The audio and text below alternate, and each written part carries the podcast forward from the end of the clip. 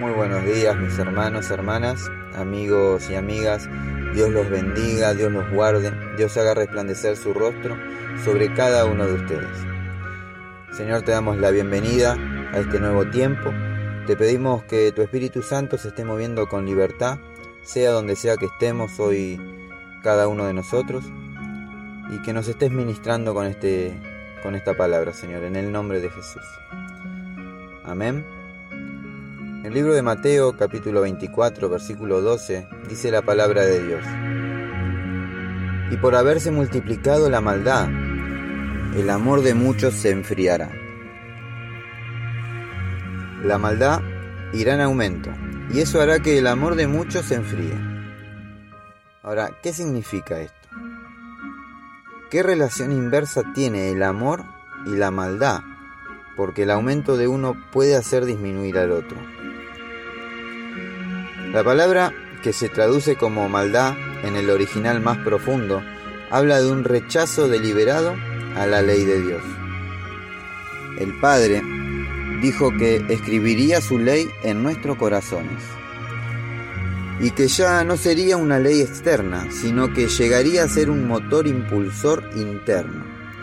Esa fuerza con peso legal, impreso en el corazón de sus hijos, es la ley del amor. La Biblia cuenta que uno de ellos, intérprete de la ley, preguntó para tentarlo diciendo, Maestro, ¿cuál es el gran mandamiento en la ley? Jesús le dijo, amarás al Señor tu Dios con todo tu corazón y con toda tu alma y con toda tu mente. Este es el primero y grande mandamiento. Y el segundo es semejante, amarás a tu prójimo como a ti mismo. De estos dos mandamientos depende toda la ley y los profetas. Amén. Del amor a Dios y del amor al prójimo depende toda la ley. Es el amor, esa ley interna que, nos, eh, que no nos permite dañar a otros, que busca solo el bien de los demás y que antepone al prójimo. El aumento de la maldad cauterizará los corazones para que tú y yo ya no amemos más. Ahora, yo les pregunto, ¿acaso no estamos viviendo todo esto hoy en día?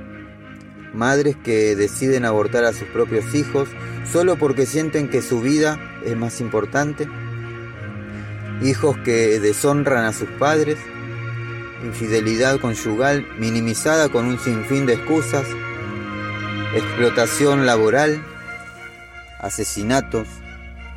¿Cuántas veces oímos decir, no es mi asunto? Ah, yo en eso no me meto. Pareciera que la vida ajena no tiene valor, mientras aumenta la violencia, entre unos y otros. También la indiferencia de las personas va en aumento. Mientras esto sucede en el mundo y la, maldad va en aumento, ¿qué sucede con los hijos? Porque hay dos clases de hijos. El que se sostiene en el amor del Padre y aunque sufra rechazo o afrentas, sigue amando. Ese es el que imita a Dios y tiene el amor, del cual nos habla Primera de Corintios 13, que todo lo soporta, el que no busca lo suyo. O el hijo que todavía vive en orfandad, aún siendo hijo, y necesita del amor o reconocimiento de otros para poder seguir adelante. Son personas que están esperando que se les devuelva algo en función de lo que hacen. El que espera algún tipo de retribución. En un mundo sumergido en la maldad, lo que menos podemos esperar es algún tipo de reconocimiento o gratitud.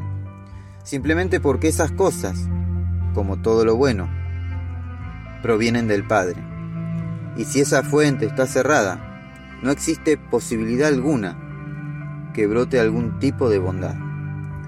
Es entonces cuando los hijos huérfanos se cansarán de dar amor sin recibir nada a cambio, y eso hará que su amor se enfríe. Entonces, ¿cómo me protejo para que mi amor no se enfríe? En primer lugar, yendo cada día a la fuente del amor y llevando con nosotros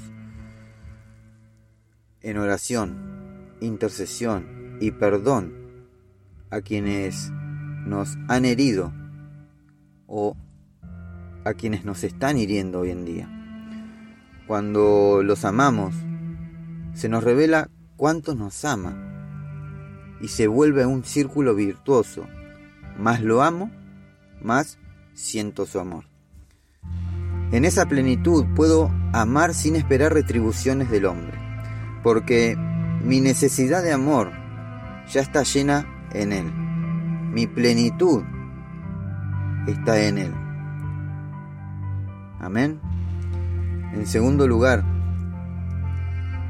revisando nuestras intenciones profundas en cuanto al dar amor. Internamente estoy buscando que se me dé algo en respuesta a lo que hago. Si mi corazón engañoso me está queriendo engañar, allí mismo debemos poner las cosas en su correcto lugar, pedir perdón y declarar que lo único que necesitamos es el amor del Padre. Amén. Puede suceder que hagas algo bueno por otra persona, que te sacrifiques en esa acción, que dé de tus recursos, tiempo o lo que sea que estés dando y que no tengas ningún reconocimiento o aún peor, que el reconocimiento se lo den a otra persona. Tal vez te vengan pensamientos como nadie tomó en cuenta lo que hice. Entonces, cuando la maldad no puede hacer enfriar mi amor y me debo reenfocar, poniendo los pensamientos en su lugar. Voy a repetir la última parte, porque pasa muy a menudo que lleguen pensamientos a nuestras mentes. Pensamientos como el que acabamos de nombrar. Nadie tomó en cuenta lo que hice. Por eso, mi hermano, es entonces cuando la maldad no puede hacer enfriar mi amor, ni tu amor. Y nos debemos reenfocar poniendo los pensamientos en su lugar y decir, no lo hice por reconocimiento del hombre. Mi Dios, tu Dios, ya lo vio. Él ya vio lo que hiciste. Y sabe que lo hiciste por Él y para Él. Y esa, esa debería ser nuestra recompensa. Esa debería ser nuestra paga. Saber que Él ya lo vio. Amén te invito a que puedas examinar tus motivaciones al dar amor. Y si te das cuenta que has estado esperando alguna recompensa terrenal, te invito a que renuncies a cada una de ellas y te prepares para amar a tus enemigos, a los que te persiguen, a los que te calumnian, a los que atentan contra tu vida o atentan contra la vida de tus seres queridos. Eso es no dejar enfriar el amor por causa de la maldad. Amén. Ama a tus enemigos. Ama a quienes te persiguen, a quienes te calumnian. Mis hermanos, hermanas, amigos y amigas, vamos a mantener encendido el fuego del amor. Amén.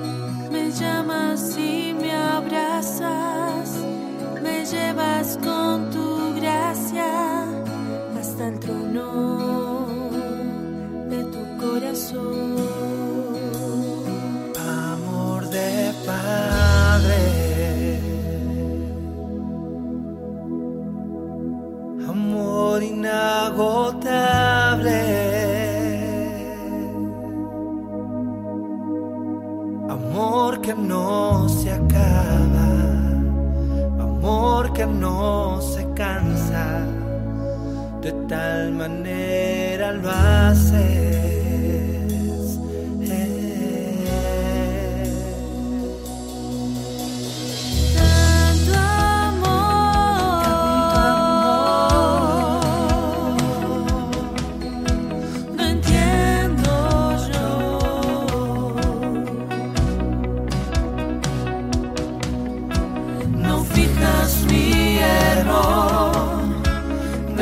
más, tal cual soy.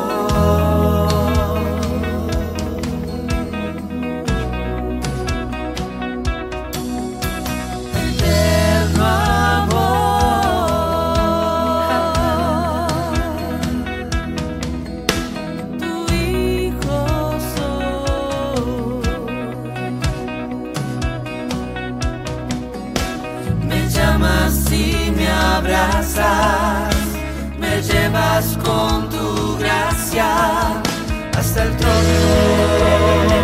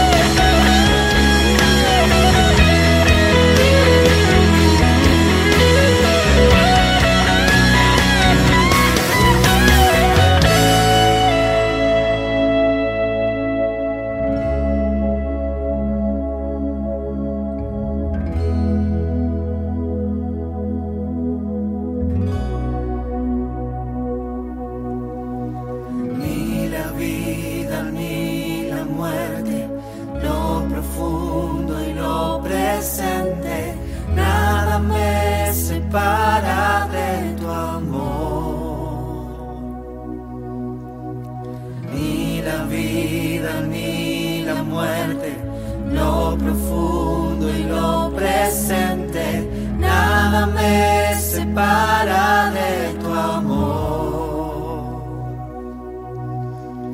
Ni la vida ni la muerte, lo profundo y lo presente, nada me separa